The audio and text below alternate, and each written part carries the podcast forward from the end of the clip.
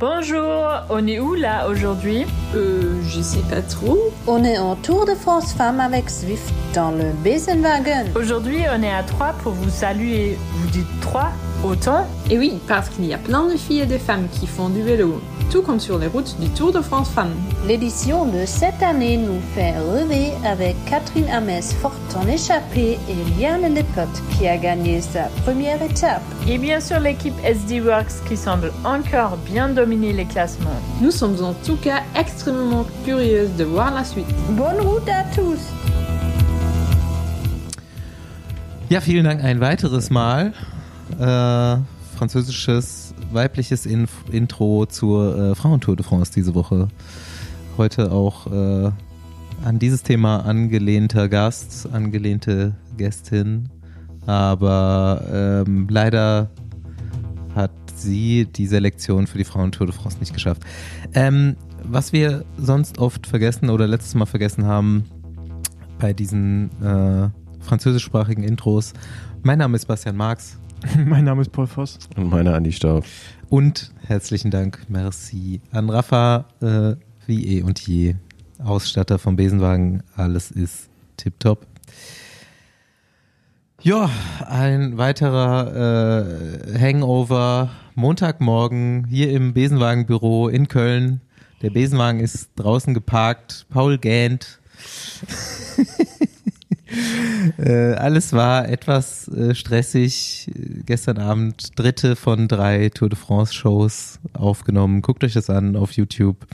Hier keine großartigen Tour de France Themen. Das äh, müsst ihr in der Bildvariante euch anschauen dieses Jahr. Ist ja jetzt auch vorbei, endlich. Endlich ist der Scheiß vorbei. Ja, aber gern, gern wieder. Ja, jetzt äh, Frauentour de France kann, man, kann ich auf jeden Fall erstmal live gucken, nachdem ich die letzten äh, drei Wochen viele Etappen nicht live geguckt habe, weil ich selber jeden Tag unterwegs war. Ähm, und ich glaube, deswegen bin ich auch froh, dass die Tour vorbei ist. Nicht, weil ich das Rennen nicht mehr äh, sehen konnte, sondern weil jetzt mal nach drei Wochen jeden Tag Radfahren ist genug. Ja, Andi Stauf hat's geschafft. 2100 Kilometer eingetütet in drei Wochen. Chapeau. Ja. Hut ab. Hätte ich jetzt, also nach, nach der ersten Woche oder in der ersten Woche hätte ich auch, habe ich auch noch angezweifelt. Äh, irgendwann ging's. Die letzten Tage waren nur noch nervig, aber ja. Ja, du musst halt auch am Schluss noch mal relativ viel machen, ne? Also war noch mal ein 140er dabei oder so.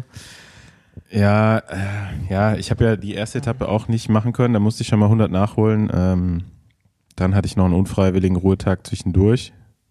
Ähm, das musste ich dann auch nachholen. Also ja, waren es eigentlich, wenn ich gefahren bin, meistens äh, über 100 Kilometer.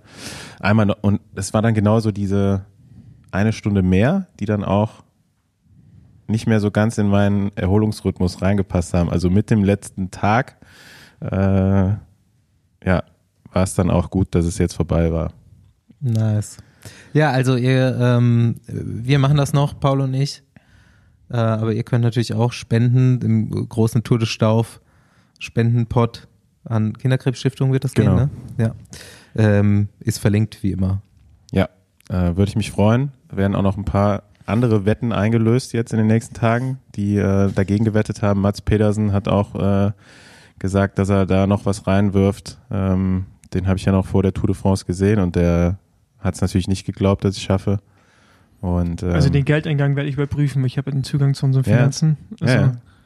Da nagel ich ihn drauf fest. Ähm, aber so wie ich Mats kenne, wird er das auch auf jeden Fall machen. Ähm, Corso wird auch noch für jeden Etappensieg nochmal was spenden. Und äh, da Wie waren viele waren das? einer, hat, hatten wir ja. Ähm, vielleicht hätte ich da ein bisschen besser verhandeln müssen, weil wir Euro. hatten auch noch zwei zweite Plätze ähm, und noch ein paar Top Tens von Mats halt. Aber ja, gut. Desto Also, schlechter das Ergebnis, desto höher die Summe. ja, äh, also ich würde gerne sowas im nächsten Jahr nochmal irgendwie anders machen. Also nicht, dass ich jetzt derjenige bin, der jetzt hier jedes Jahr eine Grand Tour absolviert, sondern dass man das vielleicht ein bisschen ausweitet.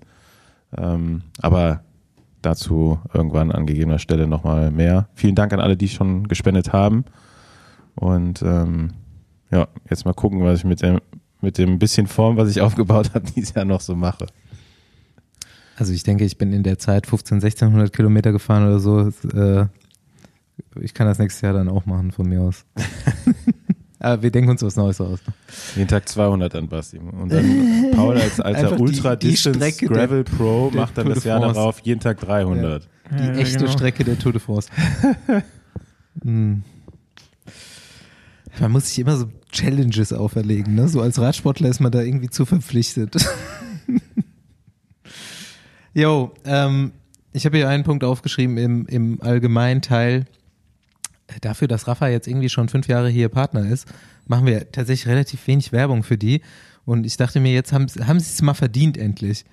Weil, äh, ohne, ohne dass sie es gesagt haben.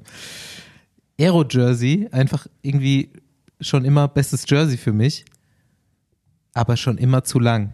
Und jetzt haben die so Wie- zwei Sondereditionen rausgebracht für lang? Legion. Die Taschen hängen auf dem Arsch bei mir. Also ich zu kurz oder Jersey zu lang in XS. Aber äh, bei Andy habe ich gesehen, der hat sich ja auch für Tour de Stauf äh, Aero Jersey gekauft, war auch relativ tief. Und jetzt habe ich schon gesehen, zwei äh, Sondereditionen rausgebracht.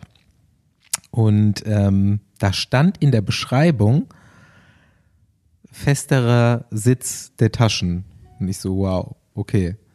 Äh, könnte jetzt gelöst sein und ich habe es mir bestellt und es ist tatsächlich so. Also ich hoffe, ich weiß es ja nicht, dass die das, es ist nämlich echt ein bisschen anders genäht von den Materialien her, dass die das als allgemeines Aero-Jersey auch rausbringen jetzt mal demnächst, weil äh, es ist jetzt endlich nicht mehr zu lang für mich. Ich freue mich sehr. Vielen Dank. Paul, wie war es in Island? Äh, schön. Also, Also Paul Voss Leben am Limit, ne? Erstmal so kurz als, äh, als Trailer des Ganzen. ja, also, Tour de France Show, 18, 18.30 Start, ungefähr Aufnahme, Sonntagabends. Morgens früh Paul Voss noch in, in Island. Am Tag vorher 200 Kilometer Rennen gefahren, Dritter geworden. Ähm, morgens früh Island, Berlin. Ja, er- Erstmal mit dem Pony zum Flughafen in Island. ja, hat auch schon lange gedauert. nee, also äh, momentan ist auf jeden Fall, ich habe ja immer so Perioden, wo es intensiv ist und dazwischen ist es weniger intensiv, aber jetzt ist es intensiv. Kann das nachvollziehen. Mal Äh, sind es nur 110 Prozent, sonst sind es 150, ne? Ja, aber gestern war auf jeden Fall absurd. Ja. Morgens sind wir um zwei aufgestanden zur isländischen Zeit, ist ja zwei Stunden Zeitverschiebung. In Flieger nach Berlin, dann ins Auto. Äh, dann nicht so zügig hierher, weil viel Verkehr, alle wollen nach NRW irgendwie, verstehe ich gar nicht. Und ähm, ja, dann ins Studio gehockt, Aufnahme und dann auch Stress zum Essen.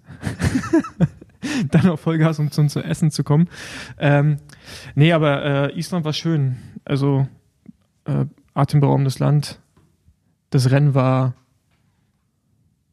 ja, weiß nicht, also hat, das hat nicht so viel Spaß gemacht. Ist halt von den 200 Kilometern 170 Kilometer so Waschbrett gewesen. Also so Buckelpiste. Ähm, aber sonst schon geil. Also ist eine, ist eine Reise wert. Ist halt nur abs absurd teuer. Also, also jetzt, also, also auch, ich habe ja zwei Wochen Urlaub in der Schweiz gehabt. Und äh, also das, Das war Low-Budget-Urlaub. das war wie, dagegen. das war wie vor zehn Jahren nach Polen fahren im Vergleich. Und ähm, Erstmal für ein paar Stangen Marlboro in die Schweiz. ja. Nee, aber sonst äh, war cool. Aber ja, so detaillierte Rennbeschreibungen gibt es dann nachher. Oder nee, habt ihr Outside. wahrscheinlich im Outside-Podcast mit Caro, die immer wieder gewonnen hat, wie immer. ähm, Also Caroline Schiff können wir auch mal als Gast hier. Aber ähm, nee, ist schon cool. Also es ist, also es ist schwer zu beschreiben, ist schon mega schön. Ich finde auch auf den Bildern kommt es nicht so richtig rüber. Wir werden ein Video rausbringen, Kadir war wieder mit. Aber ich weiß, es sind zwar ein paar geile Drohnenaufnahmen dabei, aber ich weiß auch nicht, ob es dem irgendwie auch Tribut zollt, wie geil es eigentlich ist. Ja. Ähm, ja, also natürlich so als geneigter irgendwie Radsport Social Media Nutzer war jetzt eine Woche lang nur noch Island im Feed. Man hat auf jeden Fall schon einen ganz guten Eindruck bekommen, wie Ja. es da aussieht. Und äh, ja, auch Glückwunsch. Also mal wieder gut abgeliefert. Äh, danke. Nächstes Highlight.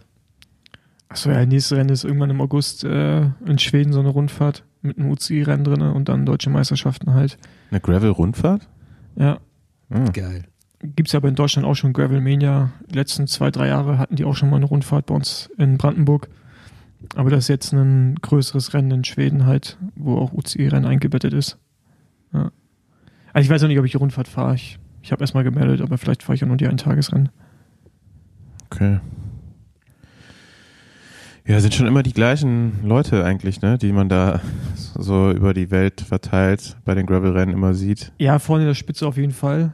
Aber jetzt zum Beispiel der Norweger, der gewonnen hat, der hat vorher noch nie was gewonnen. Also jetzt zumindest nicht auf, auf einer größeren Bühne, aber der war schon immer mal irgendwie präsent.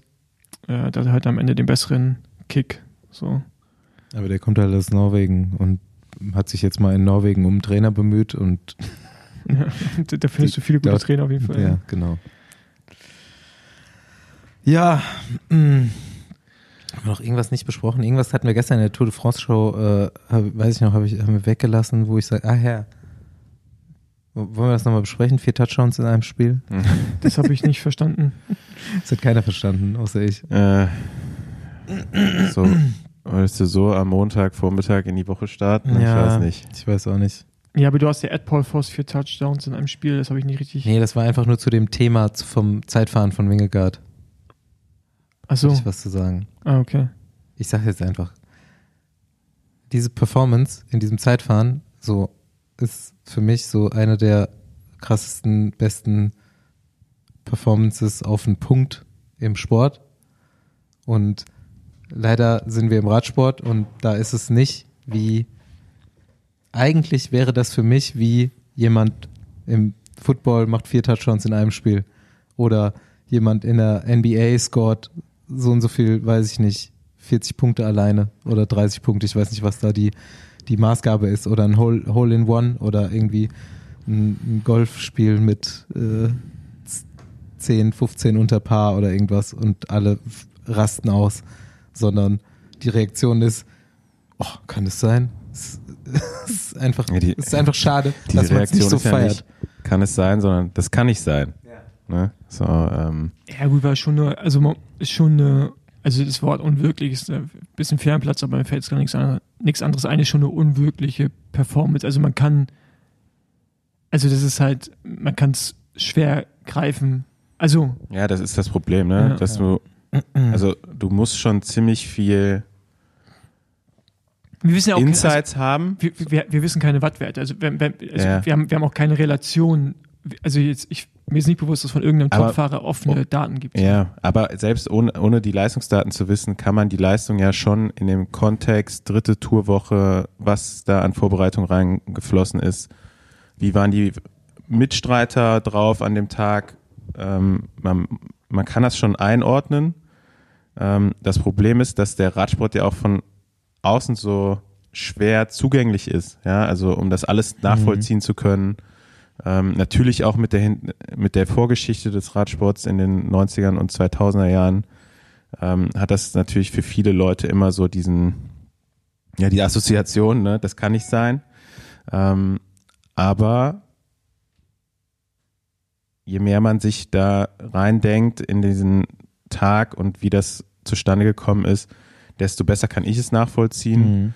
Ähm, und ich muss sagen, ich kann mir auch mittlerweile den modernen Radsport wieder mit einem guten Gewissen angucken, ohne jetzt direkt, äh, direkt diesen Gedanken zu haben, das kann nicht sein. Das hatte ich sehr lange.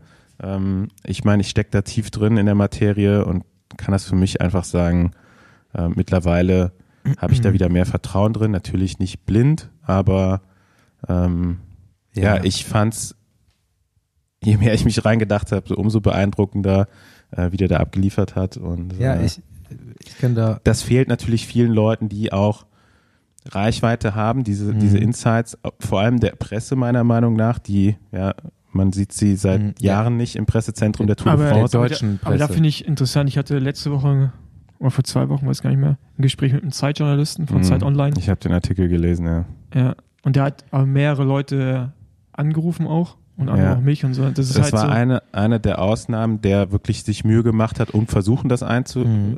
ja, genau, aber, aber, aber der hat zum Beispiel die ganzen Sachen ja gelesen, so was Leute auf Twitter errechnen, Pipapo, hat sich in die Materie, der hat mir auch eine Mail geschrieben, wo ich überrascht war.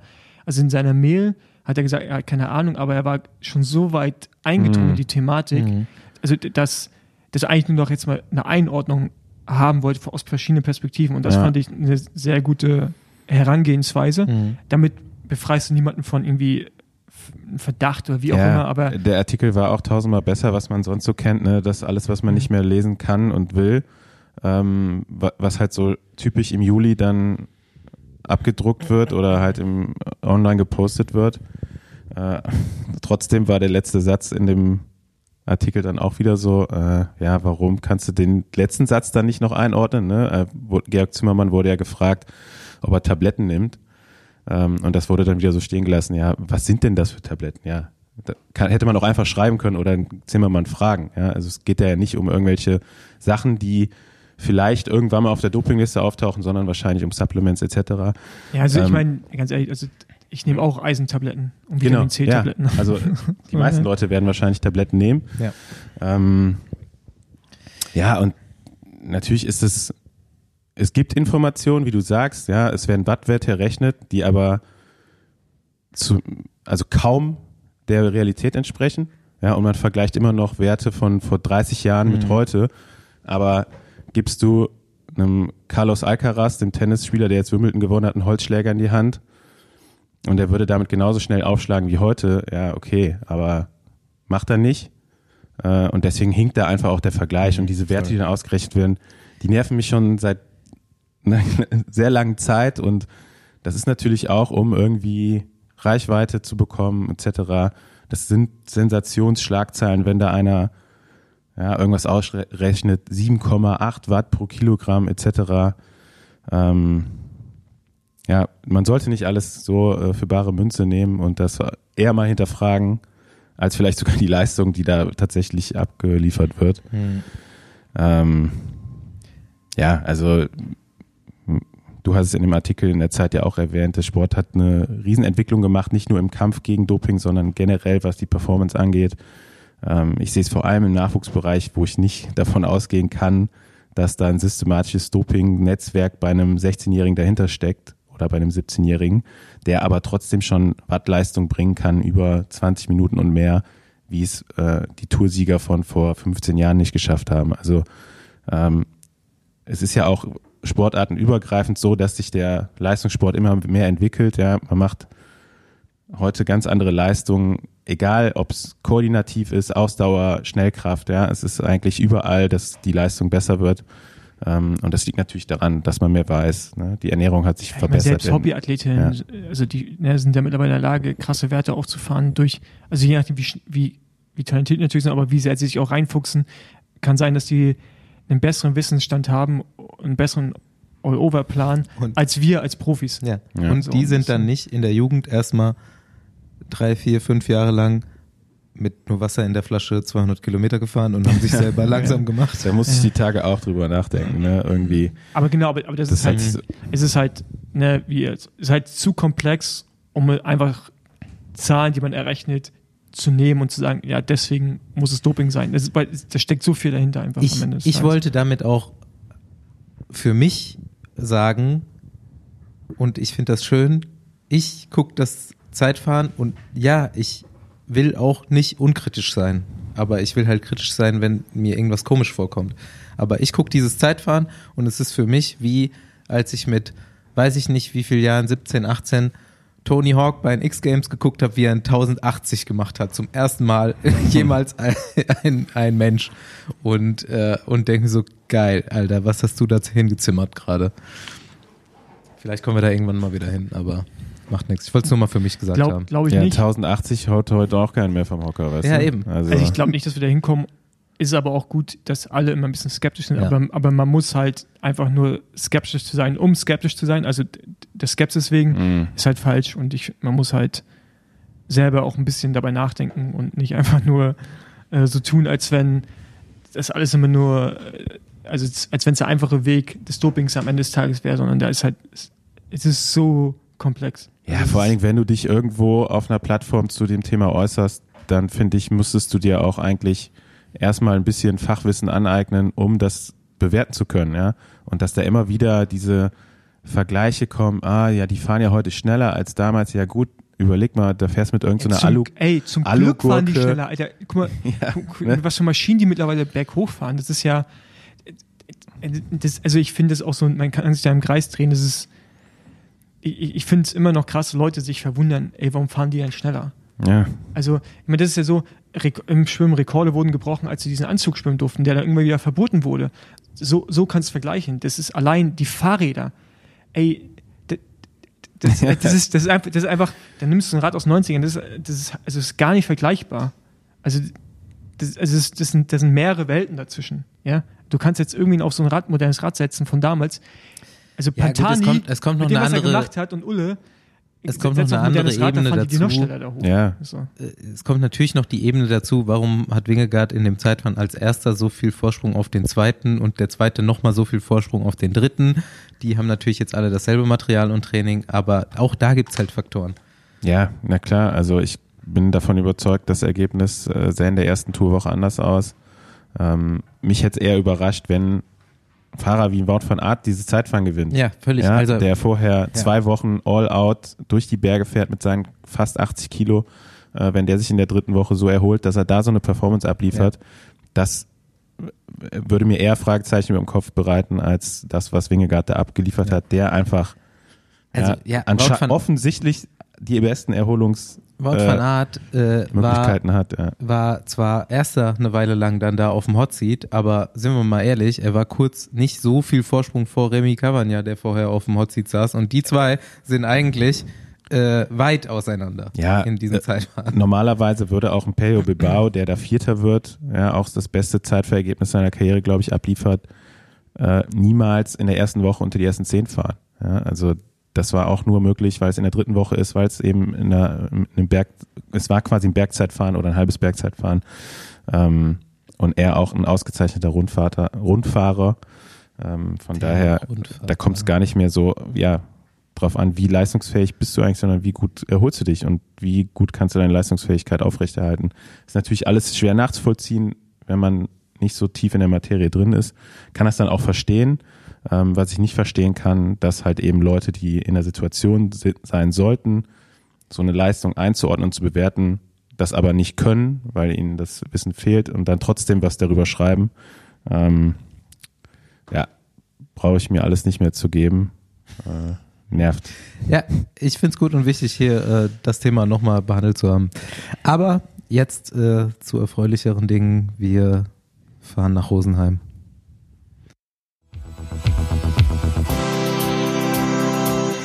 Ja, also wie äh, vor kurzem bestellt von meinen zwei Freunden hier. Bestellungen innerhalb von zwei, drei Wochen direkt ausgeführt. Heute zu Gast. Äh, wir sind nach, ich glaube, Rosenheim gefahren. Du wirst uns gleich genau Bescheid sagen. Herzlich willkommen, Antonia Niedermeyer. Hallo, servus, grüß euch. Wo, Hallo. Wo sind wir hingefahren? Rosenheim? Ja, Bad Aibling, also in der Nähe von Rosenheim, aber ich denke mal, Bad Aibling sagt nicht so vielen Leuten was. Kenne ich genau. Nee, das war gelogen. Nee, also ich kenne Bad Aibling, ich war da auch schon. Ja, sag mal, Sehenswürdigkeiten Bad Aibling? Ne, das weiß ich nicht, ich bin ja schon mal durchgefahren. das zählt für mich für da gewesen sein. Wa- Was muss man sehen in Bad Aibling, wenn man da ist? Der Kurpark ist ganz nett und die Therme ist gut. Gibt's einen guten Kaffee? Ja, die Café Lotte Bar ist sehr, sehr, sehr gut. Da kann man gut frühstücken, gut Mittagessen. Das klingt nice. Sehr schön. Also, wer es noch nicht mitbekommen hat, wie immer ein kleiner Abriss am Anfang, äh, wer unser Gast ist. Antonia Niedermeyer, zurzeit 20 Jahre alt. Ähm, Wohnort haben wir schon geklärt. Und ja, recently relativ erfolgreich im Frauenradsport. Es wird immer besser und wir sind gespannt, wo es hingeht. Die Bestellung, äh, dich als Gast hier einzuladen, kam, weil du eine sehr namhafte Giro-Etappe gewonnen hast und wir dich schon auf dem Weg zum äh, GC-Podium gesehen haben. Was dann passiert ist, kannst du uns gleich nochmal selber erzählen. Du bist seit 2021 unter Vertrag bei Canyon SRAM, damals noch im Development-Team, das bedeutet auf Conti-Niveau.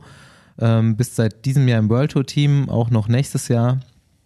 Dein Trainer ist, glaube ich, ich weiß nicht, ob er es immer noch ist, aber Dan Lorang. Ja, ist richtig. Genau. Ähm, so kam dann, glaube ich, auch irgendwie die Verbindung zum Radsport. Du hast nämlich denselben Hintergrund wie der Palzer Toni und kommst vom Skibergsteigen. War das alles richtig? Ganz genau, ja. Bin eigentlich ein Winterspattler. Okay. M machst du das noch? Ja. Also machst du die, aber auch noch als Wettkampf oder nur noch so irgendwie als Trainingsausgleich im Winter? Nee, nee, ich mache schon noch aus Wettkampf auch. Also ähm, letztes Jahr nicht so viel, weil ich eine Knie-OP hatte im Winter. Aber dieses Jahr habe ich schon wieder vor, ein paar Weltcups mitzulaufen und ja, Europameisterschaft und dann schauen wir mal. Wie lässt sich das, wie lässt sich das verbinden mit dem Radsport? Geht das gut oder? Ja, es geht eigentlich relativ gut. Das ist ein ganz guter Ausgleichssport und bei uns kann man im Winter eh nicht so viel Rad fahren, weil wir ziemlich viel Schnee haben. Und deswegen ist ganz gut, wenn man dann auf die Ski kann. Okay, nice. Ähm, ja, ich habe schon gesagt, lass uns äh, noch ein bisschen weiter vorne anfangen.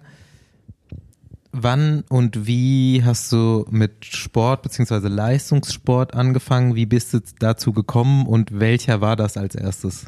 Äh, eigentlich relativ spät. Ich habe mit dem Berglaufen angefangen, eigentlich so zum Spaß, weil ich unbedingt äh, mal eine Medaille gewinnen wollte, weil ich bei meinem Papa äh, immer die Medaillen vom Mountainbiken gesehen habe.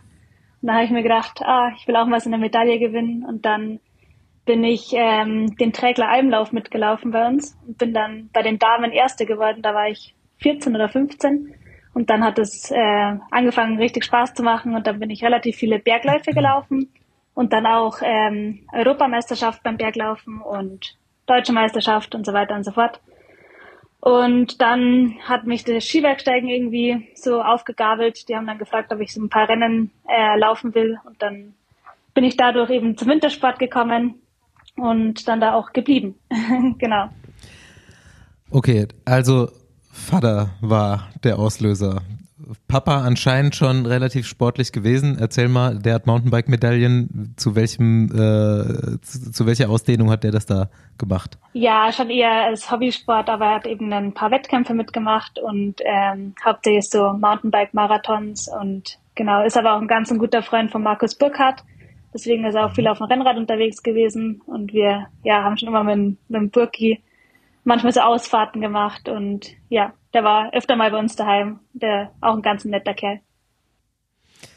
Antonia ist so jung, für die ist Burgi schon in Bayern richtig angekommen, richtig verheimatet.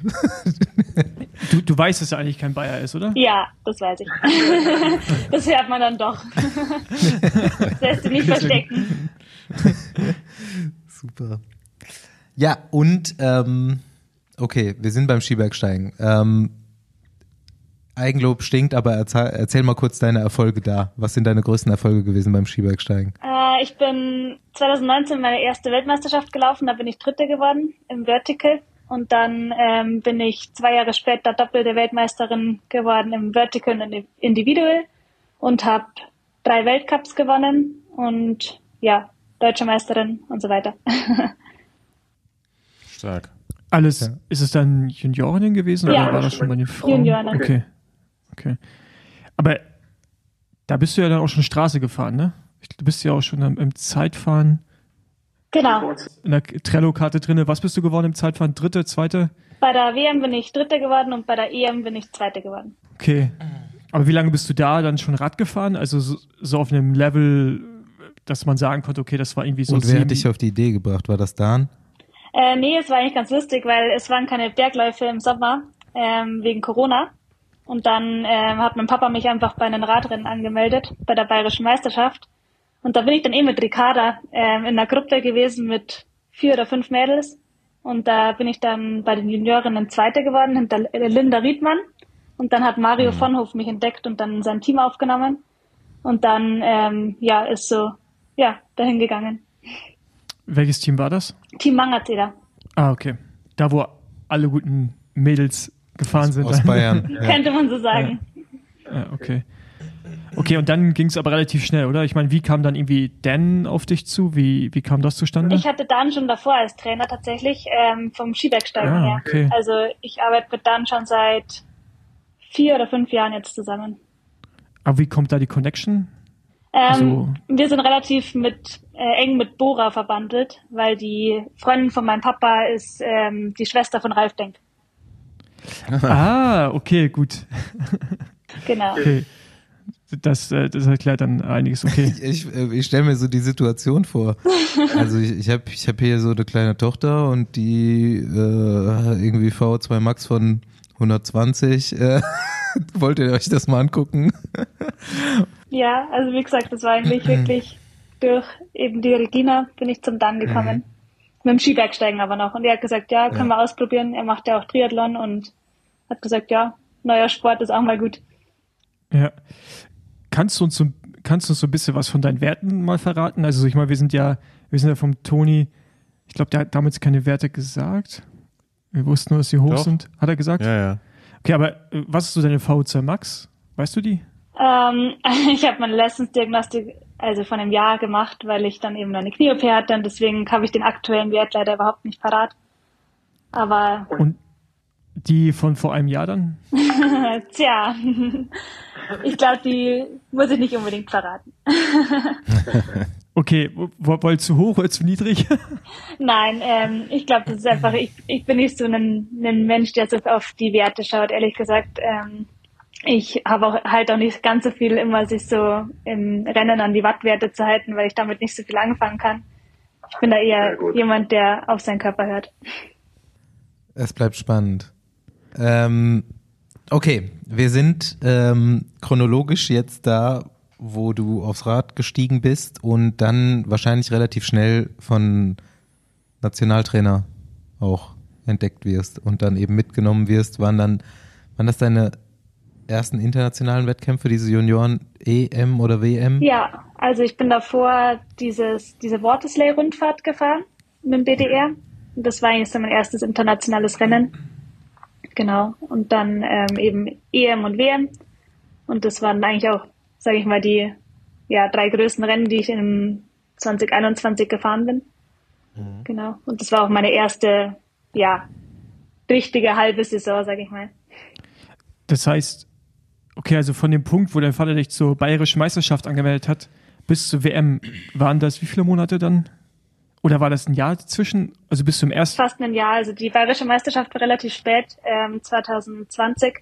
Die war irgendwie okay. im September oder so. Und dann bin ich das Jahr eigentlich gar kein Radrennen mehr gefahren und dann eben erst mit Mangatseder wieder das Jahr drauf.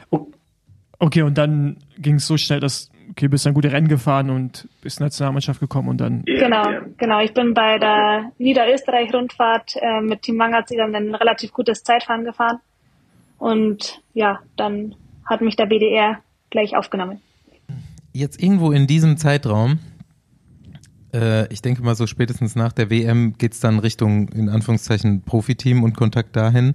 Aber jetzt irgendwann in diesem Zeitraum kommt vielleicht für dich der Moment, wo du dir denkst, okay, vielleicht kann ich oder habe ich die Möglichkeit, Profisportlerin zu werden und mein Leben damit eine Weile lang zu verbringen. War das schon vorher mit Skibergsteigen in deinem Kopf? Kam das dann da irgendwie oder wann war der Moment? Ja, also mit dem Skibergsteigen muss man jetzt leider einfach so sagen, kann man jetzt nicht wirklich reich werden. Das ist einfach eine Randsportart und äh, leider viel zu wenig bezahlt oder viel zu ja, wenig populär, dass man da auch nur irgendwie Fuß fassen kann. Wir haben zwar Fördermöglichkeiten mit der Bundeswehr und der Polizei, ähm, aber ja, das war irgendwie nie so wirklich was für mich. Ähm, und dann, ja, mit dem Radsport habe ich eigentlich auch nicht wirklich so erwartet, dass ich damit mal mein äh, Geld verdienen kann und ja, da so, so weit nach oben komme. Aber klar, irgendwann habe ich dann schon nach der WM realisiert, ja, wäre vielleicht gar nicht so unmöglich. Und ich habe dann tatsächlich auch schon ähm, da ein Angebot bekommen oder mehrere und ja, habe mir dann so gedacht, okay, Welttour ist jetzt vielleicht gleich nach den Juniorenjahren, vor allem weil ich ja erst ein Jahr dabei war, schon ein bisschen heftig und deswegen habe ich dann auch bei ähm, Ronny eben bei dem Continental-Team, bei dem Generation-Team unterschrieben, weil das für mich einfach so ein Sprungbrett war und erstmal so mhm. reinzuschnuffeln, ob das überhaupt, ja, irgendwie überhaupt was für mich ist, der Radsport und genau. Hattest du da dann auch schon direkt einen Vertrag für das World Tour Team? Oder also quasi ein Jahr Conti und dann danach war fix? Genau, also es war quasi so geregelt, dass ich ein Jahr Generation Team fahre und dann ähm, eben den Zweijahresvertrag mit, dem, mit der Welttour bekomme. Nice. Aber finde ich äh, smarter Move. Also mittlerweile ist es ja auch üblich, direkt den Sprung zu machen. Und bei Frauen ja noch viel eher als bei, äh, bei den Männern weil es ja jetzt auch nicht so viel Auswahl gibt im Nachwuchsbereich. Äh, da ist ja dann irgendwie Canyon ja schon fast eine Ausnahme. Ähm, okay, finde ich aber gut, dass du das irgendwie so gemacht hast. Nee, das ja. wollte ich auch unbedingt so machen, weil ich ja noch mein Abitur geschrieben habe und ich wollte einfach mich da auch auf die Schule konzentrieren können. Du wolltest auch nochmal, glaube ich, eine WM im Skibergsteigen äh, gut absolvieren, oder? Da war noch was, was du auch nochmal parallel. Genau, also hast. Skibergsteigen ist ja auch tatsächlich olympisch ähm, 2026 Mhm. Und das würde ich natürlich sehr gerne mitnehmen, weil es einfach eine Chance ist, zu Olympia zu kommen und einfach, ja, Skibergsteigen mir schon am Herzen liegt. Das ist einfach so mein, mein Ursprungssport und deswegen würde ich das auf alle Fälle noch gerne mit, mitnehmen. Also das heißt, Ziel ist, sowohl bei Olympischen Winterspielen im Winter als auch im Sommer eine Medaille holen, ja? Das schauen wir dann mal, wie das äh, sich entwickelt. Die- Also rein technisch wäre es dann ja Möglichkeit möglich. besteht, ja. Die Möglichkeit Scheinbar. besteht. Die Möglichkeit besteht, aber da müssen wir erst mal schauen, wie sich das alles weiterentwickelt. Da gibt's Leute, glaube ich, die das geschafft haben auch, ne? So wenige. Ich Ja, wenige, ja. muss das nochmal recherchieren, aber jetzt, wo ich drüber nachdenke, das Thema gibt's auf jeden Fall. Aber so auf jeden Fall geil, dass man äh, sowohl die Möglichkeit im Winter teilzunehmen als auch im Sommer. Das ist schon ziemlich nice. es gibt doch auch Radsportler, die ähm, Bahn- und äh, Eisschnelllauf machen. Ja, genau. In Niederlanden ist das viel, ja. Auch, Ich glaube, das aber dann vor allem auch beim, im Frauenbereich, ne? Gibt es, glaube ich, einige Beispiele, die da erfolgreich waren. Genau, ich glaube bei Jumbo, glaube ich, oder ich weiß es nicht so genau, aber Ja, Ja, Jumbo Wismar hat auf jeden Fall auch ein Eisschnelllauf-Team. genau. Ja, verrückt.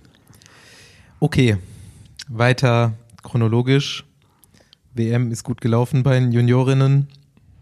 Ähm, du kriegst mehrere Angebote, entscheidest dich für Canyons Ram und Ronny Lauke. Und ähm, ja, machst dann da dein erstes äh, Devo-Jahr mit Ricarda auch zusammen direkt, ne? ja, Genau. Und äh, das ist, glaub, ist schon relativ gut gelaufen. Ich habe hier schon ein paar äh, Aufzeichnungen. Ähm, äh, 22 war das dann, genau. Und du äh, gewinnst direkt äh, das GC der Adesh-Rundfahrt und ähm, direkt zwei Etappen dazu. Und wirst in dem Jahr nochmal Zweite bei der äh, Deutschen Meisterschaft auf der Straße im U23-Bereich dann schon. Ne? genau. Ja, ich bin da auch äh, leider relativ spät in die Saison eingestiegen, weil ich eben mein Abitur noch geschrieben habe. Hatte dann ein bisschen Pech, weil ich noch Corona bekommen habe äh, während äh, Rennen in der Slowakei und musste dann ja nach Hause fahren und hatte dann auch wirklich ziemlich schlimm Corona. Also ich bin wirklich fünf Tage gelegen und habe dann auch relativ lange gebraucht, bis ich wieder ins Training zurückgekommen bin und bin dann eben gleich eigentlich weiter in die Ardèche. Und das war dann auch so mein erstes großes Etappenrennen. Ich habe Ähm, gerade nochmal ja. geguckt mit den Olympischen äh, Spielen, wer da im Winter und im Sommer eine Medaille gewonnen hat. Also es sind nicht so viele, insgesamt sieben äh, Sportler und Sportlerinnen. Eine Deutsche ist, dabei. Äh, 1988 Sp- Silber im Sprint Bahn und äh, zweimal Gold geholt, einmal 84 und auch 88 im Eisschnelllauf. Ja. Christina Luding-Rothenburger. Und sonst Können wir mal einladen auch. Sonst äh, gibt es da noch nicht so viele. Also da äh, kannst du dich gut einreihen, glaube ich. Eigentlich noch eine Lücke Ich gefunden. Ja, dann lass doch mal direkt in dieses Jahr jetzt springen. Weil äh, das war jetzt zuletzt vor allem sehr aufregend. Du, bist, du wirst erstmal äh, Dritte in der Gesamtwertung bei der Pyrenäen-Rundfahrt, was schon äh, ganz nice gelaufen ist. Und ähm, dann fang, war, war Giro, nee, das war jetzt erst, genau. Erst kommt die DM, wo du, also wir sprechen ja, wissen wir ja alle, ich hoffe, der geneigte Besenwagenhörer hat es auch mitbekommen, weil wir das äh, auch erwähnt haben, aber wir sprechen hier eigentlich mit der deutschen Meisterin im Zeitfahren. Denn- Eigentlich. Eigentlich. Also, also, also, also von der Zeit her, die deutsche Zeit, Zeitfahrmeisterin. Ja, also wenn Antonia Niedermeyer sich dieses Jahr bei der deutschen Meisterschaft im Zeitfahren bei den Frauen Elite angemeldet hätte, wäre sie jetzt deutsche Meisterin. Sie hat aber oder Team hat bei der U23 deutschen Meisterschaft gemeldet und jetzt ist sie leider nur deutsche Meisterin der U23, war aber eben schneller als Mieke Kröger, die äh, das Elite-Rennen gewonnen hat. Genau, wie letztes Jahr mit Ricarda. Exakt, wie letztes Jahr mit Ricarda. Was ist da bei euch jetzt so die Taktik für die nächsten Male? Ah, ich weiß nicht, was die so vorhaben, aber ich glaube, äh, vielleicht werde ich nächstes Jahr nicht unbedingt bei der U23 gemeldet. Hast du dich geärgert im Nachhinein? nee, also man weiß es ja einfach ähm, davor nicht. Und ich meine, es hat schon gepasst für mich. Ähm, es ist jetzt nicht so schlimm. Also ich bin da jetzt nicht so traurig drüber. Das ist schon okay. Aber was mir jetzt mal kurz interessieren würde, ist, weil du sagst, du Wattwert und so ist nicht sein Ding, aber fährst du dann so ein Zeitfahren nur nach Gefühl oder hast du dann schon Vorgaben, an die du dich hältst oder Ziele? Äh, ich schaue schon ab und zu mal drauf, ob ich noch so ungefähr in meinen Bereichen bin, aber ich bin eigentlich wirklich jemand, der sich ähm, aufs Körpergefühl verlässt, weil ich das auch vom Skiwerksteigen so gewohnt bin. Da hat man ja keine Wattwerte, sind nur Pulswerte und die sind relativ ungenau. Und da muss man halt einfach auf seinen Körper hören. Und deswegen, weiß ich nicht, habe ich das noch so drin, auch vom Skiwerksteigen, wenn ich meine Zeitfahren und äh, Skiwerksteigen, dann Vertical ist eine ziemlich ähnliche Belastung. Und da kann ich das, glaube ich, ganz gut einschätzen, wie weit ich gehen kann, damit ich nicht überpace. Okay, also- super. Also hast du auch dann so eine Pacing-Strategie in dir selber drinne? Oder ist, also redet ihr im Vorfeld drüber, wie du es, also selbst auch vom Gefühl her, wie du es angehst? Oder, also wie kann man sich das vorstellen? Also Vertical stelle ich mir jetzt aber echt vor, ihr von Start weg ist einfach Vollgas. Ja, ja, sicher, das sind 20 Minuten wirklich einfach, ja, Vollgas. Ähm, ja, beim, beim Zeitfahren, ich überlege mir natürlich schon, wie ich das angehe am besten. Und ich muss auch sagen, bei der Deutschen hatte ich Erik Zabel im Auto hinten drin, der hat mir da echt äh, sehr, sehr gut geholfen mit der Strategie. Der hat das wirklich super top gemacht. Hat er mal gesagt, wo ich äh, jetzt noch ein bisschen mehr geben könnte und wo dann die Zeit ist, wo ich mich ein bisschen ausruhen kann. Und ja, da redet man natürlich schon drüber, aber ich sag mal, im Grunde genommen mache ich schon sehr viel nach Gefühl. Ich finde das krass, ne? So eine junge Sportlerin wie du hat eigentlich von einer, anderen- bringt dann aus einer anderen Sportart so ein Körpergefühl mit, was im Radsport bei jungen Fahrer. Fahrern eigentlich gar nicht mehr existiert, weil man Ja. schon ja, ab den Jugendklassen mittlerweile nur noch so auf die Wattwerte schaut und wahrscheinlich gar nicht mehr weiß, wie das ohne funktioniert. Ja, das stimmt. Okay, k- können wir jetzt zum Giro springen? Ja, ja, auf jeden Fall. Ähm, Überleitung oder kurze Erklärung hier wäre, äh, es ist ja schon so eine gewisse Parallele zwischen Ricarda Bauernfeind und dir da, gleichzeitig eingestiegen ins selbe Team, ähm, beides äh, sehr junge deutsche Fahrerinnen und ihr beide macht irgendwie parallel gerade euren Weg in die Weltspitze und es ist echt so einfach nur so ein bisschen zeitversetzt dieses Jahr. Ricarda hat irgendwie so bei der Vuelta der Frauen ihr Coming Out als Weltspitzenathletin, ähm, fährt da teilweise eben mit den absoluten Topfahrerinnen, Demi Vollering und so weiter ähm, bei der Bergankunft ins Ziel, lässt sich da nicht abhängen. Es war schon so ein super Aha-Moment. Und ähm, dann fährst du eben, ihr habt so ein bisschen gesplittetes Programm. Ihr, du fährst den Giro und fährst dann halt da wirklich dein komplettes, ähm, ja, ich weiß nicht, ich würde es halt so als erstes Rennen in der absoluten Weltspitze sehen, wo du die Etappe gewinnst und Annemiek van Vleuten versucht dich einzuholen, aber auch nicht mehr hinfahren kann und du dich damit auf den zweiten Platz in der Gesamtwertung setzt und ähm, gehen wir erstmal bis zu diesem Tag. Wie war das für dich? Ja, natürlich äh, überwältigend. Ähm, ich habe damit überhaupt nicht gerechnet, dass ich da überhaupt äh, vorne mitmischen kann. Also natürlich habe ich gehofft, dass ich dem Team gut helfen kann und irgendwie ja im GC das Beste für mich rausholen kann. Vielleicht Top Ten, aber ich habe jetzt nie gedacht, dass ich da wirklich einen Etappensieg rausfahren kann.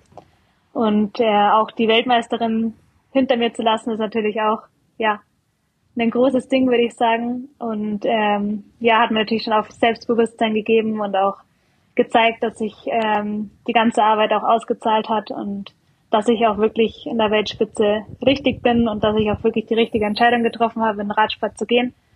Und ja, hat mir auf jeden Fall schon sehr viel gegeben und natürlich auch die Stimmung und alles war einfach überwältigend und auch das Team. Ich glaube, das war das Schönste, dass die, die sich alle so gefreut haben und ja, wirklich einfach überglücklich waren. Aber hat sich das für dich im Vorfeld irgendwie angedeutet oder innerhalb des Teams, also dass man damit rechnen konnte, dass jetzt hier irgendwann mal irgendwas passiert? Oder war das wirklich so komplett out of the blue, so auf einmal? Auf Sie haben mich schon äh, fahren lassen und ich war natürlich auch für den Berg schon auch gesetzt. Ähm, natürlich hatten wir viele starke Bergfahrerinnen dabei und wir haben halt gesagt, ja gut, wer halt die besten Beine hat, darf halt auch fahren und äh, ich glaube nach der, ja, nach den ersten paar Etappen hat sich dann auch schon so ein bisschen rausgefiltert, dass ich ähm, am Berg zurzeit schon am stärksten bin aus dem Team, wie wir da zusammengestellt waren. Und deswegen haben sie mich natürlich auch fahren lassen und auch gut in den Berg reingebracht. Und ähm, ja, ich habe mir dann in dem Moment, wo wir dann wieder aufgeschlossen sind und dann irgendwie keiner gefahren ist, habe ich mir gedacht, okay, wenn, wenn ich was probieren will und meine Beine waren noch gut, dann habe ich mir gedacht, dann jetzt. Und dann hat mir auch ähm, Danny im Auto hinten gesagt, dass ich, wenn ich eine Attacke fahren will, sie jetzt fahren soll. Und dann bin ich die Attacke gefahren und habe aber nicht erwartet, dass ich wirklich durchkomme bis zum Ende. Es war ja auch wirklich sehr knapp. Ja, ja, aber, aber also ich meine, wie gesagt, also Annemiek von Fleuten, die hat schon versucht, dahin zu fahren. Äh, und das finde ich eigentlich eher auch das Beeindruckendste daran, dass es ja nicht, du jetzt nicht irgendwie in der frühen Fluchtgruppe und du kommst durch, rettest dich, sondern du fährst halt weg. Und hinten wird schon auch richtig nachgefahren und äh, kommst dann trotzdem vorne an und äh, glaube, das ist halt nochmal ein anderes Level. Ne? Also, oder siehst du halt auch das Potenzial dann ja. Das ist ja äh, nochmal eine andere Aus Ausdrucksweise, eine andere Zeigen von Stärke, finde ich. Ja, also ich glaube, sie haben halt ähm, auch unterschätzt, weil sie haben mich ja erst fahren lassen. Und ich glaube, sie haben unterschätzt, dass ich relativ gut abfahren kann. Äh, da kommen mir halt meine Skifahrkünste zum, ja, zugute. Mhm. Und äh, auch die letzten paar Kilometer waren halt eigentlich einfach in den Zeitfahren und ich kann ja auch relativ gut Zeit fahren, deswegen ist mir das, glaube ich, sehr zugute gekommen. Ja, ich glaube, du kannst relativ gut Rad fahren.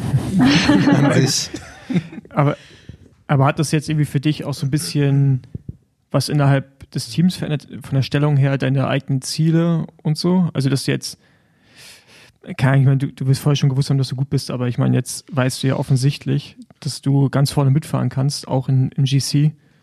Ja, ich weiß nicht, ich bin nicht so ein Mensch, der sich so äh, extrem viel auf einen Erfolg äh, einbildet, weil ich denke mir halt, jeder kann mal einen guten und einen schlechten Tag haben und ähm, ja, im Endeffekt muss man halt immer weiter dran arbeiten und immer, ja, immer besser werden und ja, auf den Erfolg darf man sich halt nicht ausruhen.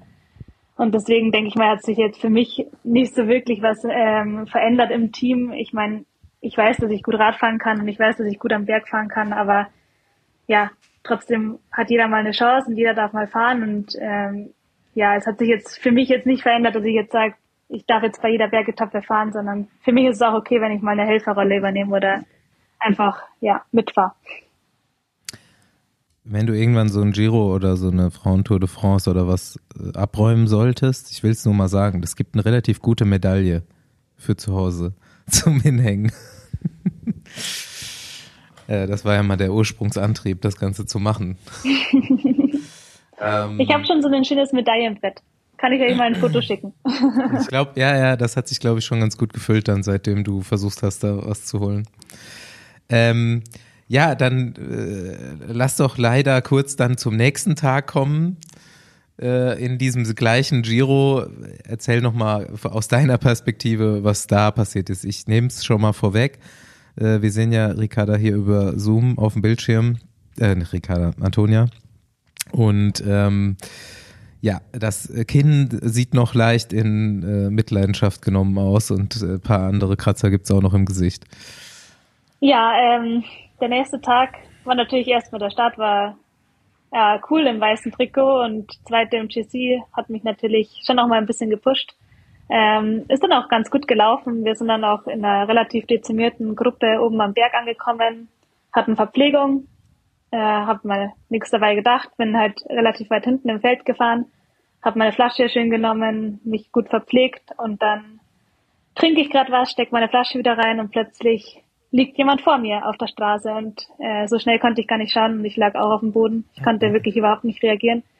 Ich bin einfach richtig schön mit dem Gesicht auf den Teer geknallt, habe mir dann auch zwei Zähne ausgeschlagen, also einen ganz, den anderen halb.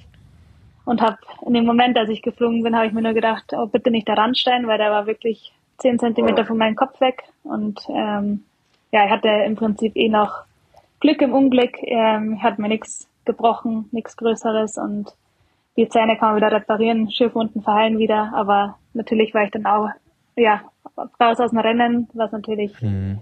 sehr schade war. Bin dann auch gleich mit dem Helikopter ins Krankenhaus geflogen worden und ja, war natürlich dann das komplette Gegenteil zum Tag davor. Viele Tränen, aber keine Freudentränen. Ähm, aber ja, im Endeffekt kann ich froh sein, dass nichts Schlimmeres passiert ist, dass ich noch im ganzen Stück daheim angekommen bin. Also von dem her, ja. Ja, hätte besser laufen können. Aber naja, wir nehmen mal, ich denke, du bist jetzt auch nicht so schlecht da drin und wir nehmen mal so das Positive aus der äh, Giro-Woche mit. Ja. Und äh, gehen, mal, gehen mal davon aus, dass das auch weiterhin eigentlich gut gelaufen wäre. Und sowas gehört halt dann leider auch zum Radsport dazu. Ja, definitiv. Ähm, ja, lass noch so ein bisschen auf die auf die kommende Saison blicken, weil ganz raus bisher jetzt nicht. Du bist schon wieder im Training, ne? Ja, also ich trainiere schon wieder seit ähm, ja, einer guten Woche jetzt und ja, das wird schon alles wieder. Ich sitze schon wieder auf dem Rad, kann schon wieder Intervalle fahren. Ich habe mir leider äh, meine, mein Kahnbein in der Hand angebrochen. Heißt, ich darf Mhm. nur auf dem Zeitfahrrad fahren oder Rolle, aber das ist in zwei Wochen anscheinend auch wieder verheilt. Okay. Ist, ist WM noch ein Thema dieses Jahr? Ja, also ich bin nominiert für fürs Zeitfahren und für die Straße. Also Mhm. heißt in ja, einer guten Woche geht's dann auch schon wieder zur EM. Wenn, wenn du wieder, wenn du wieder anfassen darfst mit der Hand, ist direkt äh, Weltmeisterschaft. Ähm, kurze Frage, ist Frauen U23 zusammen oder ist jetzt getrennt? Nee, ist zusammen. Ist immer noch zusammen, okay. Ist interessant, ne, weil ihr sowohl als in in der U23 als auch in der Elite mit zu den Favoritinnen gehört, ne?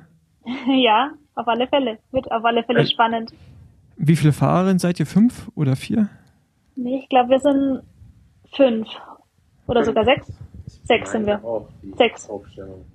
Das wird echt interessant, weil, ähm, ja, das, wir hatten es auch schon mal im Podcast gesagt, das erste Mal, wo man wirklich so das Gefühl hat, seit einer langen Zeit, dass Deutschland auch in der Helferriege oder Helferinnenriege einfach Weltklasse-Athletinnen hat. Also, dass man wirklich auch so ein Radrennen mitbestimmen kann Mhm. und nicht nur mit einer Fahrerin irgendwie agiert. Äh, ich bin echt gespannt, äh, was ihr da, was ihr da irgendwie abliefern könnt. Ja, ich auch, auf alle Fälle. Also der Kurs ist ja nicht ganz ohne, ist ziemlich kurvig und wellig. Ähm, wird eh sehr interessant, wie sich das Rennen da entwickelt.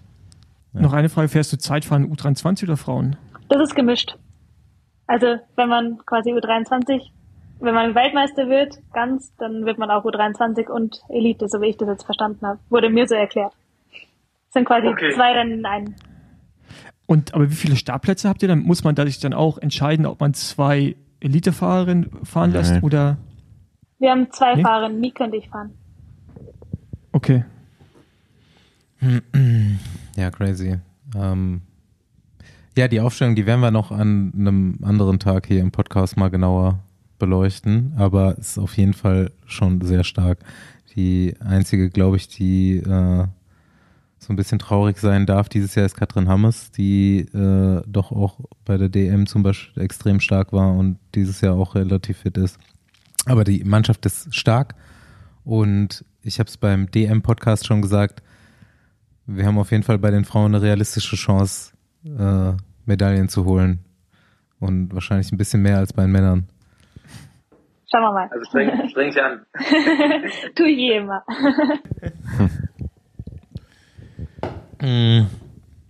Ja, was, was sind ähm, noch die Ziele dieses Jahr nach der WM? Hast du schon, hast du dir was ausgesucht oder gehst du erstmal nach der Verletzung jetzt wieder einfach so rein und guckst, was kommt? Ja, auf alle Fälle. Also jetzt erstmal bei der WM wieder schauen, ob alles noch so funktioniert wie beim Giro. Aber ich denke mal schon. Und ähm, ja, dann schauen wir einfach mal, was noch so auf mich zukommt. Das Team wird schon ein paar nette Rennen noch für mich raussuchen. Und was sind so deine langfristigen Ziele oder hast du da erstmal als gar keine, du willst einfach weiterhin an dir arbeiten und dann gucken, wo die Reise hingeht? Ja, also ich bin da eher so Step by Step. Ähm, einfach mal ja, Rennen für Rennen schauen. Ich meine, für mich ist auch jedes Rennen noch ein Lernprozess, weil ich ja, wie gesagt, seit zweieinhalb Jahren erst wirklich Rad fahre.